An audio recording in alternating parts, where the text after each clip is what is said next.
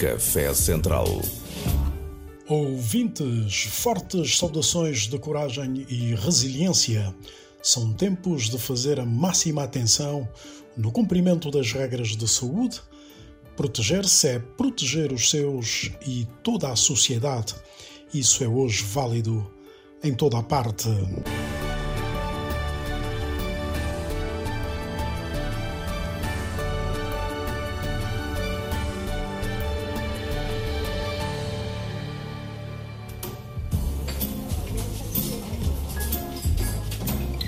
Café Central. Eu sou o Carlos Gonçalves e tenho o maior prazer eh, de lhe trazer para esse cantinho do Café Central e povoar a sua mente com diferentes visões de alguns dos temas mais em destaque nos nossos dias e com o máximo de exclusividade.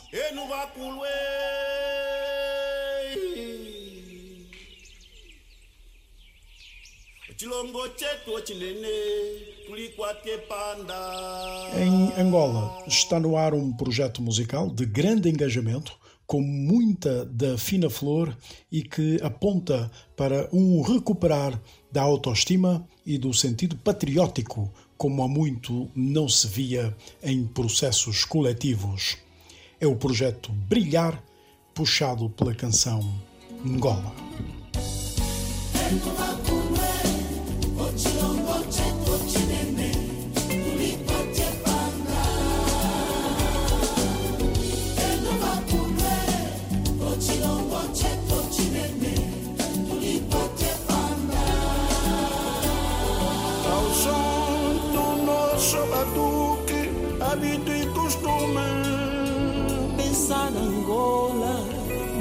numa só voz.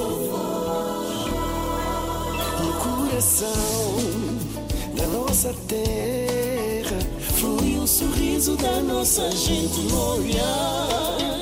Angola, firmes seguiremos. É o momento desta pátria brilhar.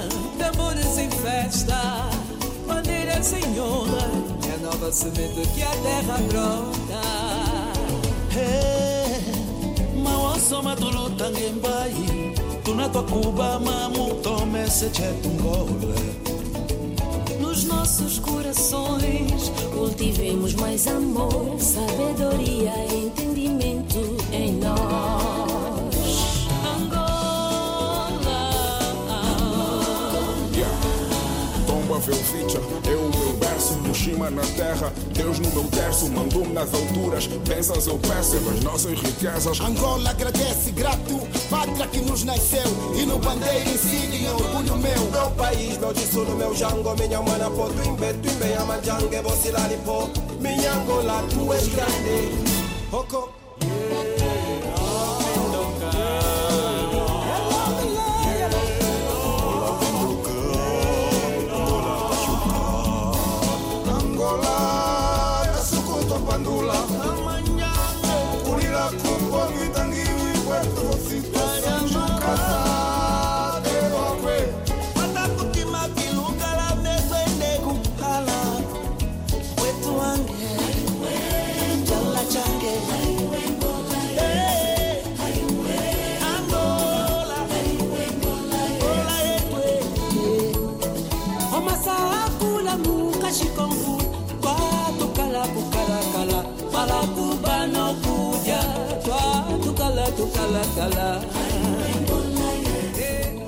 Esta iniciativa surge como uma espontânea ignição, tendo em conta as muitas ideias amadurecidas por mais de 20 anos em conversas mantidas entre pessoas que amam a cultura, que a fazem com a alma e que levam até hoje a pátria cultural por esse mundo afora.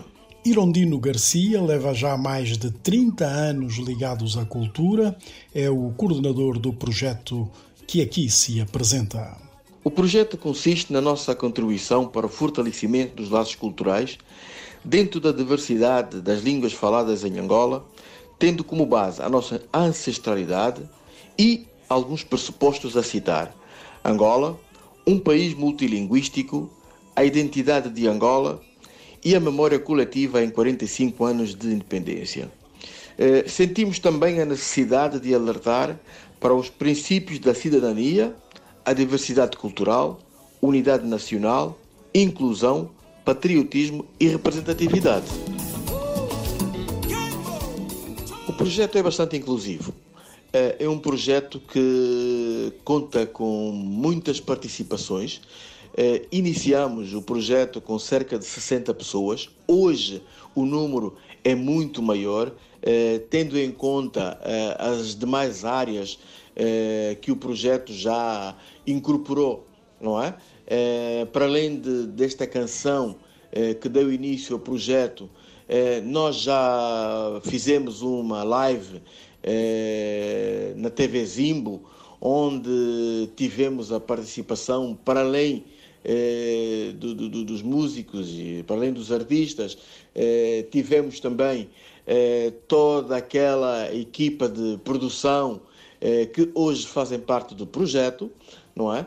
é nós, como deve perceber, é, para, a primeira canção, é, tivemos a grande participação do balé tradicional Os Quilando Quilos, que é um grupo de dança, é, que é um grupo enorme, é, e, e, e, e, para além de outras pessoas como juristas, é, promotores de espetáculos e eventos, gestores de projetos, quer dizer, é, é, é um processo extremamente alargado eh, e, por essa razão nós eh, não vamos limitar o número de pessoas. O projeto vai continuar a crescer eh, porque eu tenho uma planificação e, e, e ele hoje tem um programa de cerca de três anos que será cumprido com as mais ou menores dificuldades, mas tudo faremos para que o projeto continue e, quiçá, após os três anos, nós iremos com certeza eh, pensar noutras coisas a acontecer. Um brilho coletivo, coisa rara nos dias que correm, que se irradia no panorama cultural angolano. Eu falei com muitos dos artistas envolvidos e vamos em futuras edições conhecer com maior profundidade todo o ambiente projetado nesse brilho. Café Central. Juntam-se à mesa os protagonistas das comunidades residentes em Portugal. Da economia à cultura, da gastronomia ao desporto. Na manhã de domingo, Café Central com Carlos Gonçalves.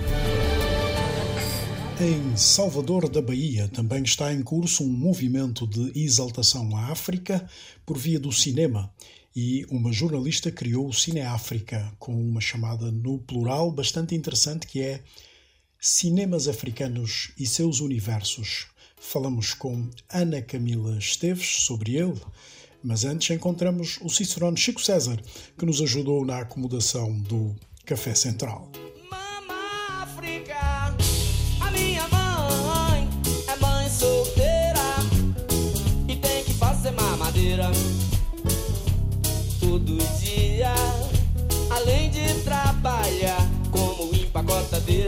Nas casas Bahia.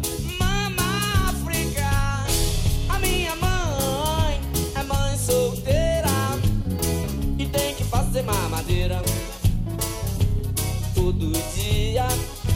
Além de trabalhar como empacotadeira nas casas Bahia. Mama África tem tanto que fazer. Além de cuidar neném, além de fazer dengue. Filhinho tem que entender, mama África vai e vem, mas não se afasta de você. Mama África, a minha mãe é mãe solteira e tem que fazer mamadeira todo dia, além de trabalhar como empacotadeira nas casas Bahia. Quando a mama sai de casa, seus filhos solodunzão rola o maior jazz. Mama tem calo nos pés, mama precisa de paz. Mama não quer brincar mais, filhinho dá um tempo, é tanto contratempo no ritmo de vida de mama.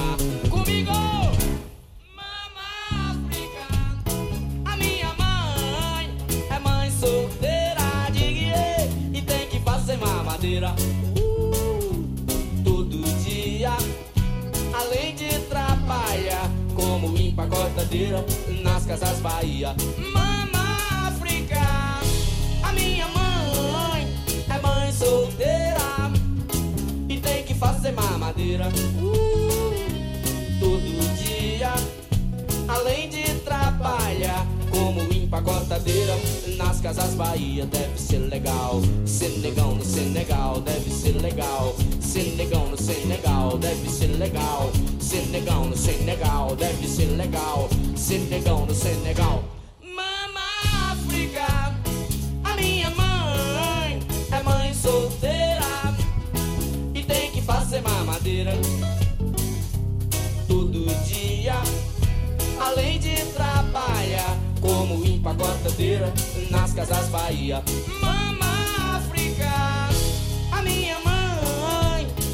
Solteira e tem que fazer mamadeira todo dia. Além de trabalhar como empacotadeira nas casas Bahia.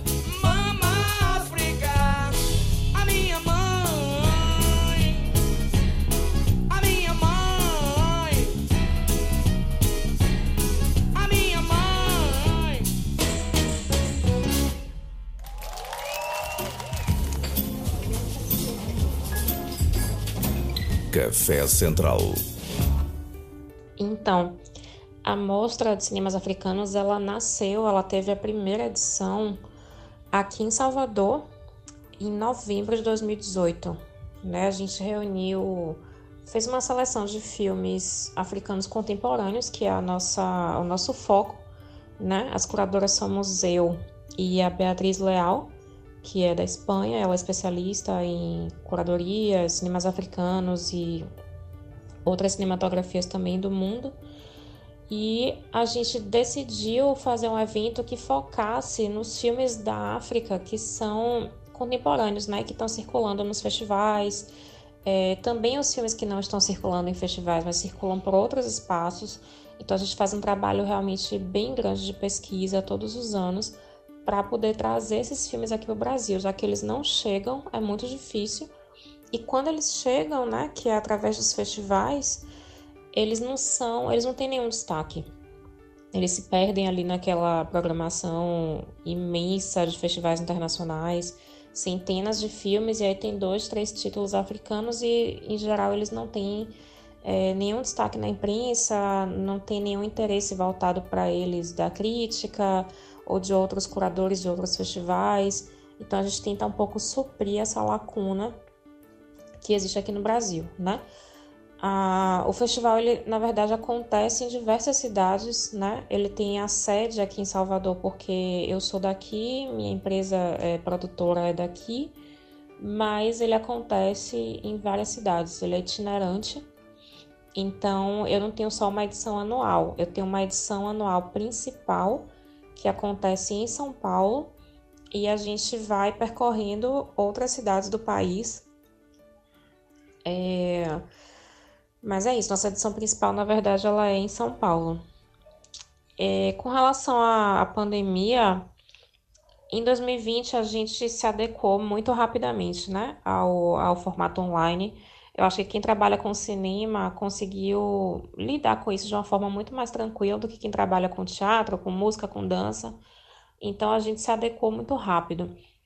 E foi importante porque a gente conseguiu fazer várias atividades é, para o público brasileiro em geral, né? Então a gente não tinha mais essa coisa de estar com públicos específicos de algumas cidades. A gente começou a expandir muito mais esse público, alcançar pessoas que não têm cinemas nas suas cidades, pessoas que nunca assistiram nenhum filme africano. Então a gente conseguiu expandir o público de uma forma que foi muito interessante é, e é um ganho que a gente teve que eu acho que é irreversível, né? Eu acho que agora vai ser muito difícil a gente ficar, a gente voltar para o formato físico, presencial, e esquecer o online. Eu acho que, que é um caminho sem volta. É, e o formato online também fez com que a gente conseguisse é, ter essa interação com os realizadores, né? A gente entrevistou cerca de 15 realizadores africanos no ano passado e foi ótimo, foi um trabalho muito grande, né? Porque todos eles, enfim, falando outros idiomas que não português. A gente teve só é, entrevistas com o pessoal de Angola, os meninos da geração 80, o Fradique e o Jorge Cohen, que realizaram o ar-condicionado. E falamos também com Pedro Solé e o Nuno Miranda, que são os realizadores do, é, do Quemedeus de Cabo Verde. Né? Também tivemos uma conversa com Elket Bongue, que é um realizador luso-guineense, que também se comunicou com a gente em português. Mas fora esses três momentos, a gente teve só conversas em inglês. E aí foi todo um processo para traduzir tudo, editar. Mas eu fiquei muito satisfeita, porque para a gente é muito importante colocar esse protagonismo sobre os realizadores da África, né? Para a gente, os grandes protagonistas do que a gente faz são os realizadores africanos. Então, é, é isso, é o nosso grande objetivo e foi muito, muito bom a gente ter aproximado o contato com eles, mesmo que nesse formato digital, né? Mas conseguimos realizar um, um, um assim, construir um conteúdo muito importante que vai servir de consulta, de pesquisa, é, acessível para o mundo inteiro, né? E eu fico bem orgulhosa dessa parte. E com relação ao público aqui no Brasil em geral, é, existe um interesse gigantesco na filmografia, nas filmografias africanas, né? Existe muito interesse, porque existe ainda um grande desconhecimento, né? Em geral, as pessoas conhecem é, as obras dos Mani Sambene, que é, que é, enfim, o, o nome que é mais conhecido né, do, da história dos cinemas africanos, é, do Gibril Diop Mambeti também, alguns outros nomes, o Sissako, porque é, aconteceu de ser um realizador que, que chegou num lugar consagrado, né, no, dentro do cenário internacional de cinema, mas fora isso as pessoas não conhecem muito outros realizadores, outros filmes, então, a gente tem feito esse trabalho de, de ampliar esse repertório de filmes africanos no Brasil, né? E o formato online ajudou a gente bastante nesse objetivo, porque a gente expandiu muito o alcance dos filmes, né? Então, ao mesmo tempo que existe uma curiosidade do público, é, principalmente do público afro-brasileiro, né? Existe também uma expectativa muito grande com relação às temáticas, principalmente as temáticas que são trazidas por esses filmes, né? Isso é uma coisa que acontece bastante. É, muitas pessoas ligadas ao cinema negro ou pessoas negras que têm ligação é, direta com, assim, de interesse de realização também dentro do universo do cinema negro, é, costumam colocar nesse guarda-chuva do cinema negro o cinema africano. E aí muitas vezes se decepcionam, né? Porque não encontram nos cinemas africanos não encontram as mesmas questões, os mesmos temas, as mesmas formas de tratar questões que encontram no cinema negro brasileiro, por exemplo, ou é, estadunidense, ou mesmo francês, né? Então, isso é um desafio que eu sempre tenho que lidar, porque muitas vezes eu já vi as pessoas decepcionadas mesmo, assim, de ver filmes africanos esperando uma coisa e quando chega lá, vê um filme de gênero, é um filme, uma comédia, é um filme de suspense, É, ou enfim, um filme mais autoral, assim, né? Mais um filme de arte, mas que não necessariamente trata de uma, uma questão é, relacionada a racismo, negritude e essas coisas muito específicas, né? Que brotam mais na diáspora, né? Quando a gente vê realizadores africanos na diáspora, aí sim eles vão tratar dessas questões que fazem parte do universo deles e essa, esses filmes se aproximam mais da experiência do Brasil.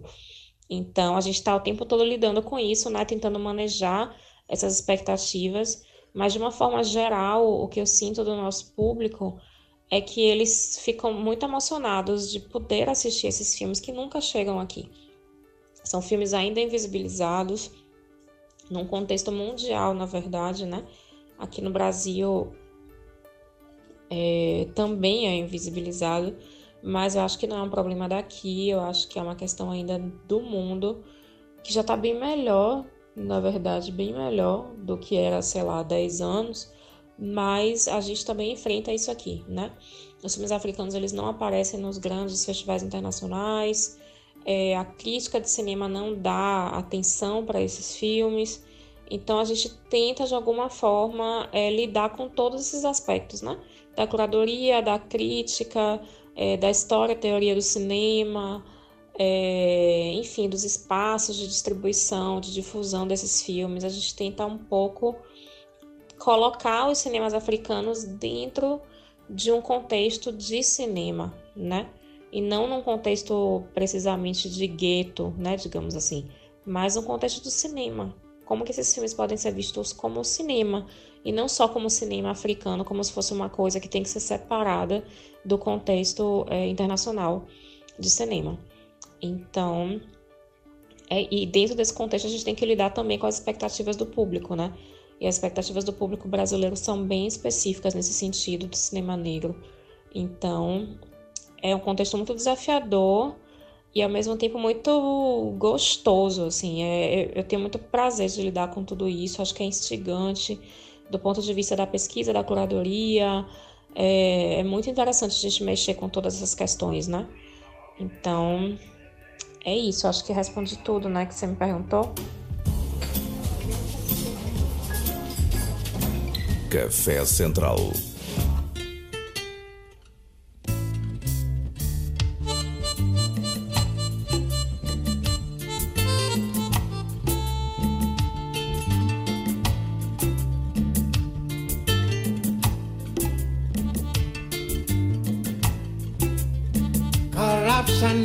Disease in African government. Disease is a disease.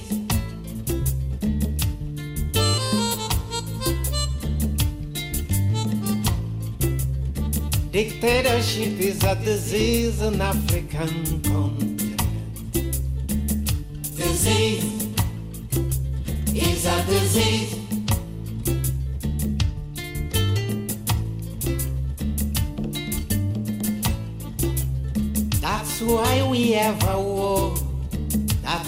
Why we have a starvation. That's why we have instability.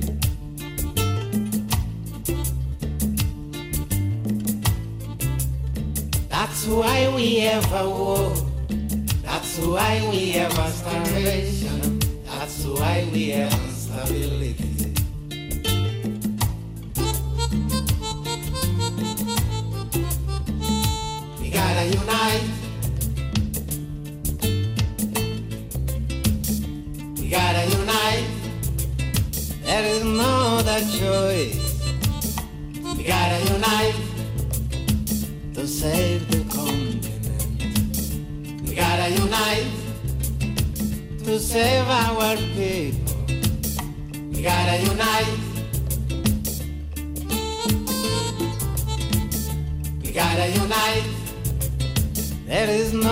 other choice. We gotta unite to save the continent. We gotta unite to save our people. We gotta unite.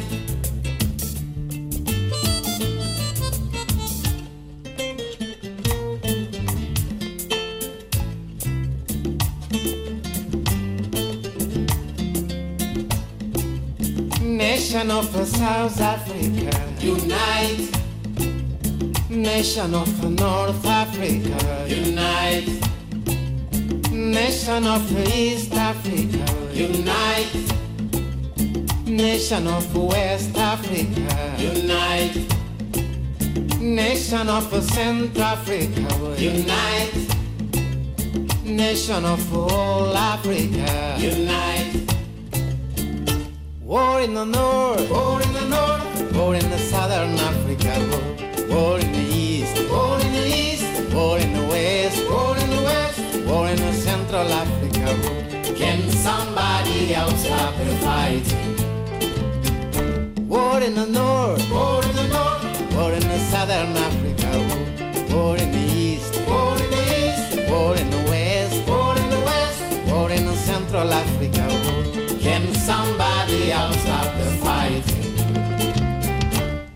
in the north, war in the north, war in the southern Africa. War, in the east, war in the east, war in the west, war in the west, war in the central Africa. Can somebody else stop the fighting? War in the north, war in the north, war in the southern Africa.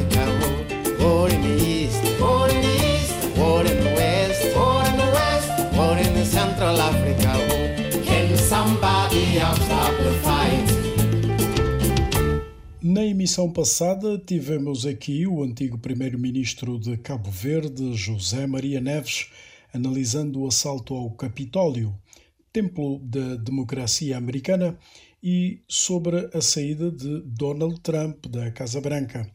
E hoje vamos ouvir falar sobre a chegada de Joe Biden e Kamala Harris, a nova administração americana impulsada na passada quarta-feira, que sobre a política externa ainda falou muito pouco, mas já deixou alguns sinais, nomeadamente de querer estreitar e melhorar o pacto com a Europa e também do reforço das políticas de respeito aos direitos humanos e de combate à corrupção, num claro sinal à América Latina e à África.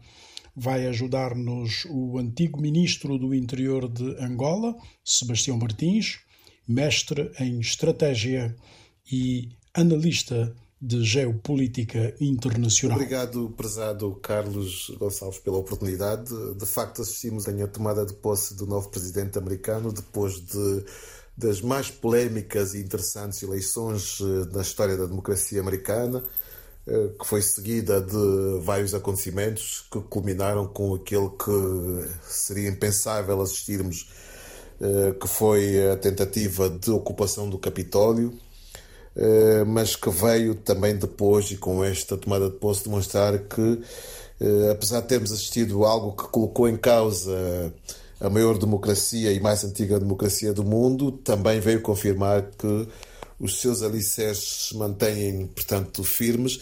E assim tivemos o prazer de ontem assistir à tomada de posse de Joe Biden como o novo presidente dos Estados Unidos da América. De facto, e daquilo que fomos assistindo ao longo deste tempo e dos pronunciamentos que também vimos acompanhando, foi possível termos uma ideia daquilo que seria a nova visão de política externa da administração Biden.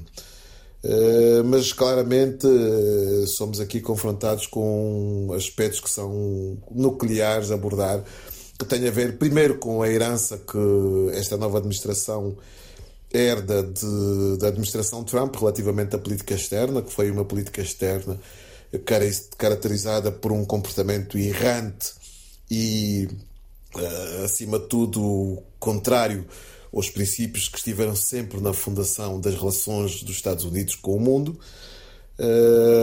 Mas é importante ter em conta que esta nova administração, que terá um papel de repor a liderança hegemónica, ou pelo menos tentar repor a liderança hegemónica dos Estados Unidos do mundo, terá sempre que ter em conta que haverá sempre duas Américas.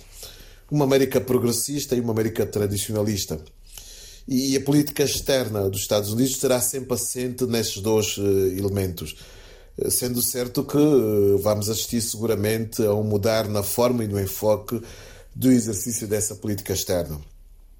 Assistiremos claramente eh, a uma mudança do tom ríspido de ameaças, inclusive eh, bélicas, que Donald Trump assumiu durante o seu mandato, eh, que deverá ser substituído, e como bem disseste, por uma política de soft power, onde teremos lugar a um tom de compreensão associado a uma diplomacia mais de persuasão.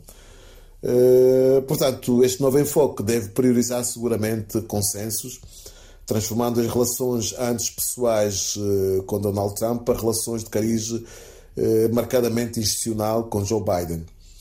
Eh, ou seja, vamos ter uma realidade em que deve pesar menos os líderes e as ideologias e mais a democracia e as instituições republicanas. A principal mudança nos Estados Unidos será que Biden vai dar seguramente poder às relações institucionais.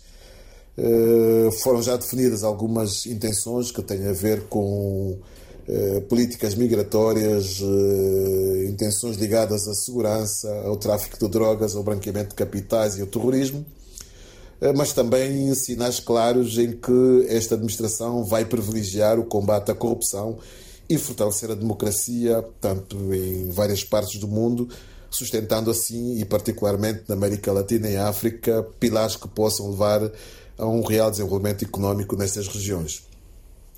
Portanto, claramente, o futuro presidente americano, ou o presidente americano que agora tomou posse, vai eh, pretender romper com a política externa nacionalista e unilateralista de Donald Trump e regressar a uma linha mais tradicional eh, que visa claramente restaurar a liderança moral e global da América.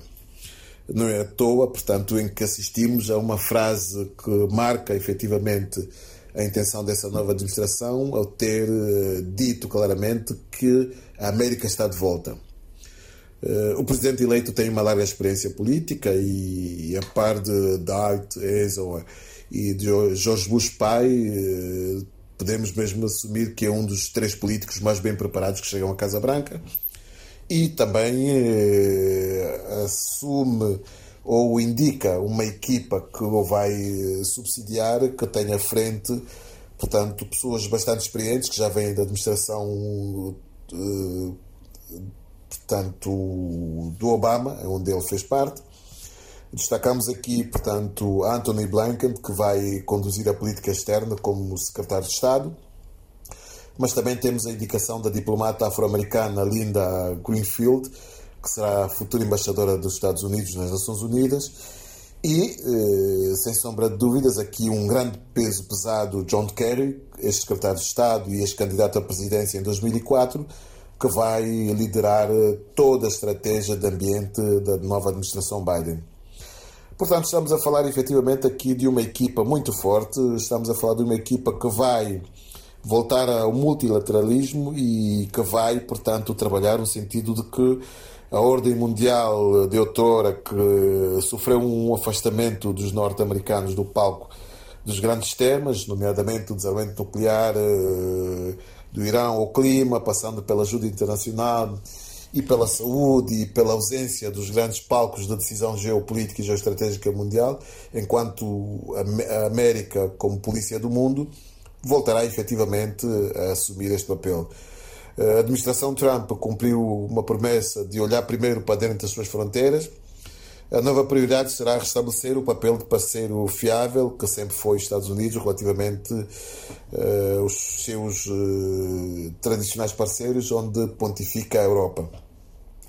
Portanto, no fundo, o que nós vamos assistir é uma administração que vai passar uma boa parte do seu tempo em termos de política externa a reverter as decisões de Trump e a reconquistar a confiança dos seus tradicionais parceiros.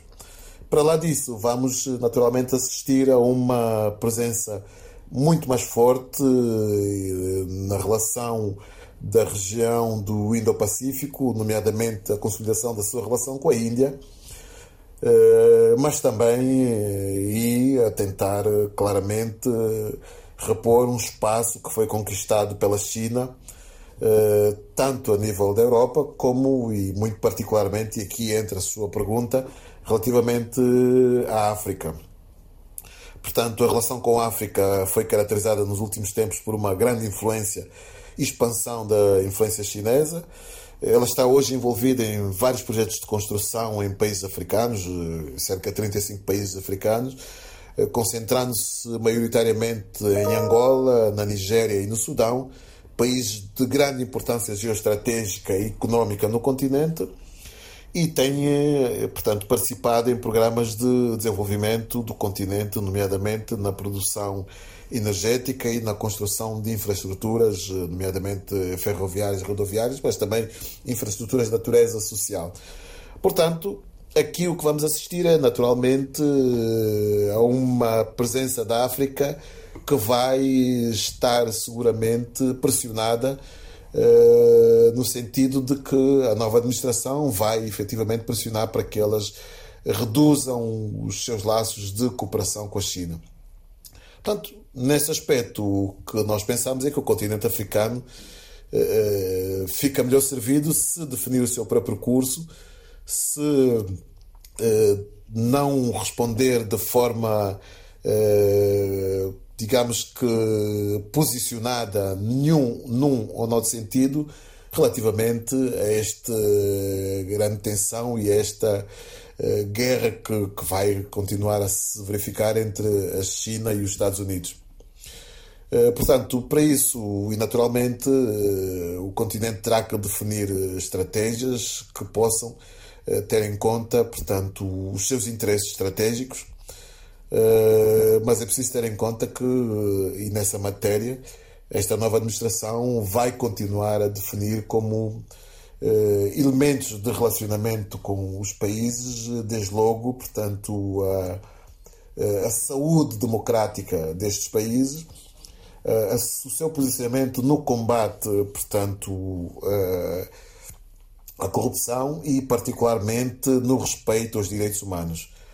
Portanto, aqui eh, o continente terá uma palavra a dizer, eh, sendo certo que eh, terá sempre alguma dificuldade, atendendo que, portanto, nos últimos quatro anos houve de facto uma regressão na sua relação com os Estados Unidos da América, mas também e significativamente, portanto, a pandemia do Covid-19 veio mudar de forma significativa a avaliação dos interesses eh, em jogo. Eh, claramente, tanto podemos assumir que a percepção sobre a alteração da distribuição do poder a nível internacional transformou-se e a pandemia do Covid veio acelerar essa transformação da política internacional. Assistimos hoje, sem qualquer dúvida, uh, a Ásia em ascensão, tal como assistimos também a uma Alemanha que é novamente a principal potência europeia, mas assistimos, uh, e aqui sem sombra de dúvidas, consequência da política errante e dramática que a administração Trump assumiu nos últimos quatro anos, a um Estados Unidos da América em claro declínio. Portanto, e com a crescente importância do continente asiático na economia e na segurança internacional, é indiscutível que a África teve que fazer alinhamentos que hoje serão questionados se quiser eh, recuperar a relação que eh, no passado teve com os Estados Unidos da América.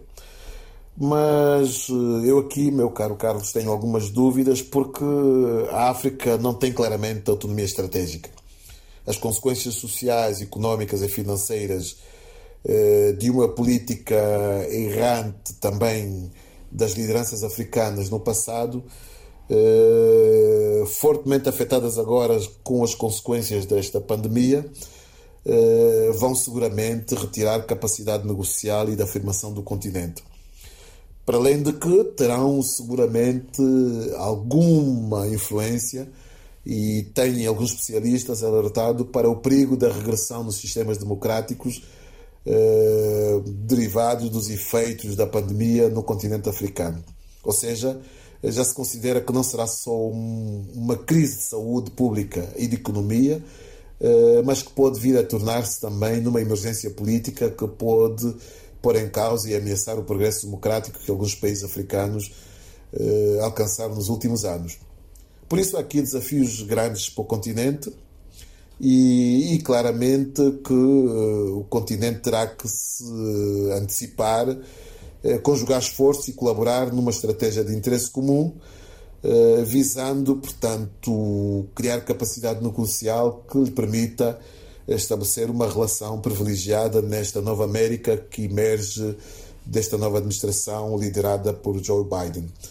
Para o efeito, precisa de facto de pensar seriamente nos desafios que se colocam, tendo em conta que, portanto, a China vai continuar a assumir esse sentimento dominante e de otimismo em relação ao presente e o futuro, porque ela considera que a decadência dos pilares não só democráticos, mas económicos da América, portanto, é irreversível. Também assume que a sua capacidade de resiliência e de recuperação da sua economia no contexto desta pandemia é superior ao modelo e a política, portanto, adotada pela, pelo Ocidente e por via disso vai pressionar para que a África continue a pensar que eh, tem na China o seu melhor aliado para os esforços que visam o desenvolvimento, o crescimento e a afirmação do continente. Eh, por isso, caro Carlos, eh, penso que eh, estaremos perante um interessante exercício de acompanhar os próximos desenvolvimentos do ponto de vista daquilo que vão ser os posicionamentos da nova administração americana relativamente ao continente africano, sendo certo que estaremos eh, efetivamente no centro da disputa, desta tensão que se vai manter seguramente e eventualmente assumir novos contornos entre os Estados Unidos da América e a China eh, como elemento crucial da definição da política americana relativamente ao continente. Eh, mas aqui também eh, deixe-me sublinhar que, como disse anteriormente, alguns elementos serão fundamentais na definição desta relação. Desde logo, e como disse inicialmente, a capacidade de os países africanos de consolidarem o processo democrático que tem estado em curso no continente, mas que tem estado a ser manchado por posicionamentos, posicionamentos e até por posturas de algumas lideranças que vão contrariando esta tendência de África a implementar cada vez mais uma realidade democrática assente em eleições uh, regulares, assente em estruturas republicanas consolidadas assente em administrações transparentes gestão transparente dos recursos, eh, onde de facto a corrupção continua a ser um grande desafio, mas onde também eh, eh, o respeito pelos direitos humanos e pelas instituições republicanas continuará a ser um elemento que estará na linha de atenção e de monitoramento permanente da administração americana, creio eu. Eh, a par disso, naturalmente, eh, os desafios ligados à importância geoestratégica que o continente tem, particularmente eh, do ponto de vista dos recursos, mas também da sua posição geopolítica, que vai efetivamente determinar a qualidade, a intensidade e, naturalmente, os benefícios de uma relação eh, de África com a nova administração americana. O que a África pode esperar da nova administração Biden-Kamala Harris, experienciada aqui por Sebastião Martins, especialista em estratégia e geopolítica internacional. Café Central é o fim da nossa participação nessa emissão, que teve o desenho técnico do Pedro Veiga. Eu sou o Carlos Gonçalves. Até o nosso próximo encontro. Passem todos muito bem.